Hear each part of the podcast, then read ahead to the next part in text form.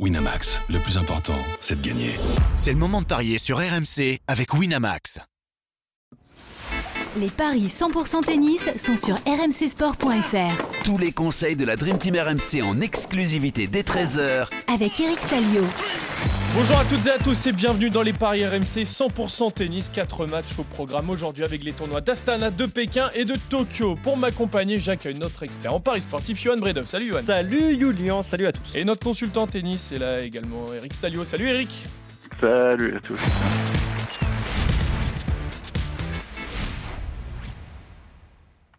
On fait un petit récap vite fait euh, d'hier, Eric. Euh, T'as 3 sur 3 pour le moment. Donc Jabber, ça passe. Euh, ça passe. Verev, ça passe. Il manque Caroline Garcia, mais parce qu'elle joue face à Kalinina, elle joue euh, demain matin.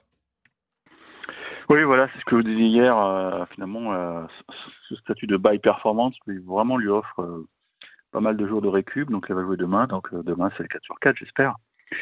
Même si l'adversaire est coriace. Mais bon, on a, on a confiance. Non, mais les matchs n'étaient pas si compliqués. Hein. Mm. Bon, Zverev un peu quand même. étais. Zverev, ouais, Zverev, mais enfin, il a Perd- jamais premier, après- sauver des balles de match quand même, je Mm. pense. Et il était mené, oui, c'est un 7 un break quand même. Mais non, mais bon, j'avais confiance, j'avais confiance. C'est- 21 titres, hein, 21 titres, hein, Déjà c'est pas mal, hein. C'est pas mal, et on va voir comment il va enchaîner avec euh, Pékin. Deux cette Non, saison, c'est ça Eric? Deux, deux titres pour. Zverev cette saison, Ouais, ouais. alors qu'il revient de, blessure. Ouais, donc ça y est, on va retrouver. Ouais. Puis là, il commence à sécuriser sa place pour le Masters. Non, je, je pensais vraiment que que notre euh, que Diane Paris allait allait prendre un peu la, la tornade face à Javer. Pas du tout. Non, elle a pas, pas, Je pense pas que ça a- quand même. hein. Elle a quitté le cours avec beaucoup de regrets parce que ça a été très serré, ça a duré plus de deux heures. Et il va falloir surveiller de près euh, Jabber parce que Diane a fait son match, fait un très bon match, mais quand même Jabber fait, elle souffre actuellement. En, Elle en ce, souffre, ouais, hein. en ce moment, elle est, en ce moment, elle est vraiment pas au top, hein, la Tunisienne. Ouais, alors je sais pas si c'est des problèmes physiques ou si c'est le le contre-coup de sa défaite en finale de Wimbledon. Euh, c'est pas impossible, je pense qu'il y a un peu de tout ça. Donc Eh euh, je sais pas si on va la faire demain ou après-demain, mais il va Ouais. falloir euh, guetter la surprise à mon Ouais, avis. elle joue aujourd'hui, on aurait pu la faire euh, aujourd'hui, mais elle joue à 13h30, c'est pour, c'est pour ça qu'on vous l'a pas proposé. Elle joue contre Corpatch. Justement, tu as, un petit un beau mot à nous donner. Ah, elle, est déjà aujourd'hui. ouais, elle, est, elle est largement favorite. hein.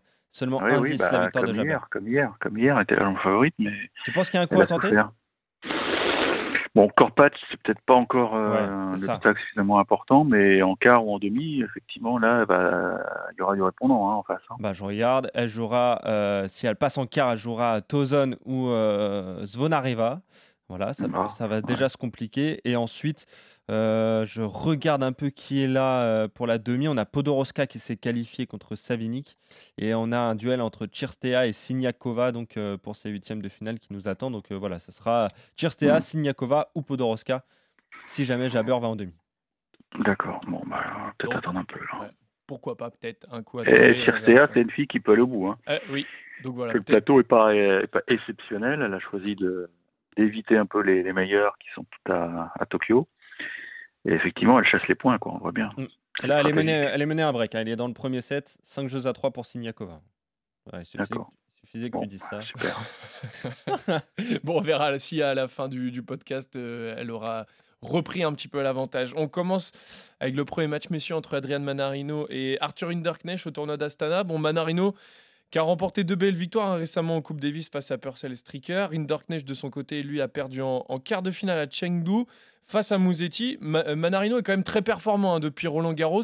Donc, logiquement, il est quand même assez favori pour ce match, hein, Johan. Ouais, c'est peut-être euh, le meilleur joueur français, Adrian Manarino. 1,54 sa victoire et celle de Rinderknecht, c'est 2,45. Il y a eu une confrontation entre les deux. C'était à Montréal la saison dernière, victoire d'Adrian Manarino. Tu le disais, il sort de la Coupe Davis. euh, il a battu Purcell et, Stricker. De très belles victoires pour lui. Rinderknecht. bah, il a fait un bon tournoi finalement à Chengdu avec euh, des succès contre tout et contre Gairon avant de perdre contre Lorenzo Musetti en, quart de finale. Manarino assez largement favori.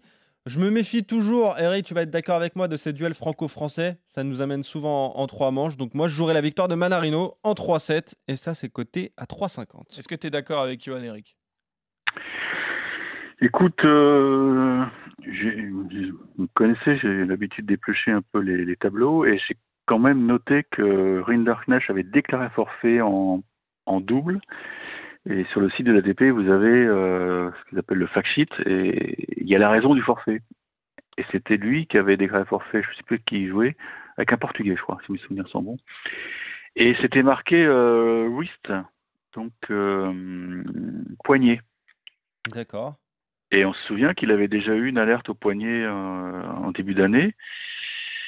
Donc j'espère que, que c'est rien, mais ouais, ça je suis un peu Roland Courbis. Moi, le moindre pépin physique me, me fait peur. Donc Manarino en deux alors. Alors, Manarino en deux, je sais pas, parce que Manarino, souvenez-vous, vous avez parlé de la Coupe Davis, mais il n'avait pas joué le troisième. Et c'était pas forcément un choix tactique de Sébastien Grosjean, c'est parce qu'il avait des petites douleurs euh, par-ci par-là, à droite à gauche, euh, je sais pas si c'était le genou, ou les ischios ou les adducteurs, c'était bon, bon c'était vague, mais bon, en général on dit pas trop, mais donc parce que normalement le, troisième match était pour lui puisqu'il avait très bien joué lors des deux premiers, donc euh, lui aussi euh, avait des petits soucis, mais bon je pense qu'il a eu bah il a eu quasiment 15 jours hein, pour se remettre, ça me paraît quand même Assez. Et puis entre, entre un match entre deux hommes qui ont des petits soucis, on va peut-être choisir Mhm. que celui qui en a le moins ou le plus fort des deux. Voilà, maintenant, euh, je trouve que euh, Manarino. Attends, j'ai pas... ils se sont joués déjà, non? Oui, bien sûr. Oui. Montréal 2022, victoire de. Manarino. Ouais, ouais d'accord. Je trouve que Manarino a tout à fait le jeu pour embêter Arthur parce que euh, il va, il va aller chercher le revers, bien sûr, et notamment avec ce fameux slice 6-3, 6-3, ouais, effectivement. Ouais, je, je penche plutôt pour Mana. Je pense En deux surtout ou en pour Mana. Allez, en deux ou en trois. Ouais, je sais pas, ça dépend de l'état de forme de l'état de santé de Arthur, quoi.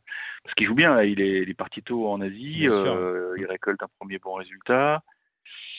Maintenant, quand même, des carrés forfaits en demi-finale d'un double en ATP 250, je crois que c'était demi. Hein. Euh, bon, c'est pas bon signe ça. C'est que vraiment, il, il pouvait pas y aller. C'était rien, hein, une petite alerte, mais bon, moi ça, ça m'inquiète. Donc, euh, ouais, si je veux manage ou mana en deux, ouais, allez. Allez. Ouais, 2-15 ou alors Mais là, Manarino. vous- non, mais non, je reste. Non, non, rien Juste Mana. Bien sûr, on te connaît. Manarino, au moins 19 jeux, Essayez pas de Eric. me piéger là. Au moins 19 Non, jeux. non, non, je Mais si, pas allez, allez, 6-4, euh, Non, 6-3. La cote est très bien comme ça. Très bien. Bah, juste victoire d'Adrian Manarino pour toi, Eric. Toi, Manarino en 3 pour toi, Johan. Euh, on enchaîne avec le tournoi de Pékin, la rencontre entre Hugo Humbert et Lorenzo Sonego. Bon, l'Italien qui n'est pas vraiment au, au top en ce moment, quand même, avec beaucoup de défaites ces derniers temps. Sa meilleure perf, ça reste une demi-finale à Oumag en, juillet dernier. Humbert, lui non plus, n'est pas forcément au mieux de sa forme, même s'il a plutôt euh, pas mal joué à, la Coupe Davis. Qui est favori entre les deux, Johan? Et bah c'est Hugo Humbert, le favori, 1,70, la victoire du Français, 2,15 celle de Lorenzo euh, Sonego. Euh, bah, T'en as parlé, hein, les deux joueurs qui étaient en Coupe Davis. Vavrinka Nori, voilà les victoires pour le Français, une défaite contre euh, Alex de Minor dont on va parler dans quelques instants. Lorenzo Sonego, lui, il a perdu contre Galerno, euh, un Canadien. Eric, on, on en a parlé de ce. Canada donc, qui s'est qualifié pour, euh, bah, pour la phase finale de la Coupe Davis finalement, alors que c'était très compliqué, il n'y avait pas de, gr- de grands joueurs côté Canada. Il a battu Jarry et Himmer après, justement, pour, pour apporter deux succès à, à l'Italie. Mais c'est surtout euh, les confrontations cette saison, Eric, on s'en souvient, évidemment. Il y en a eu une euh, à Monte Carlo, des balles de match pour euh, Hugo Humbert et finalement Lorenzo Sonego qui a renversé la, la rencontre. Puis à Roland Garros, et là c'est Sonego une nouvelle fois qui s'est imposé en, en trois manches. Il y avait eu un tie-break dans la, dans la troisième. Donc, gros duel finalement cette saison. Le- Lorenzo Sonego qui mène deux victoires à zéro. Et pourtant, bah, Humbert est favori. Donc moi j'ai envie de tenter la cote avec euh, la victoire de Sonego côté à 2,15. Est-ce que tu es d'accord, Eric? On est sur dur, là, on passe sur dur. Ah, c'est ça, ouais, mais bon. Ça change la donne quand même, hein, je trouve. hein. Ce qui te rassure, Euh, Hugo Humbert quand même. T'as rassuré là? Bah, écoute, il a, il a tout est bon en Coupe Davis. hein, Il n'y a, il y a pas grand-chose à lui reprocher. euh. Il perd sur deux minors, mais deux minors, bon, bah, c'est Oui, un, peu- mec qui est très très dur à battre euh, dès qu'il y a les, les couleurs nationales. Et puis euh, non, il bat Wawrinka Nori quand même, c'est pas rien. Il s'arrache. Euh, il était inscrit à, à Saint-Tropez, finalement il s'est retiré. Bon, il a bien fait. Je pense qu'il avait il a été vidé. Donc il a eu le temps pour ouais, pour aller en Chine. Franchement, il- je pense qu'il va réussir à le toller, quoi. Parce que moi, j'étais au match à Monte-Carlo. Mm. Il doit jamais le perdre. Il doit jamais le perdre, ce match. C'est insensé qu'il perde ce match, et notamment une volée sur une balle de match qui, pff, qui le vendange. euh, non, mais c'est vrai, c'était c'était imperdable, quasiment.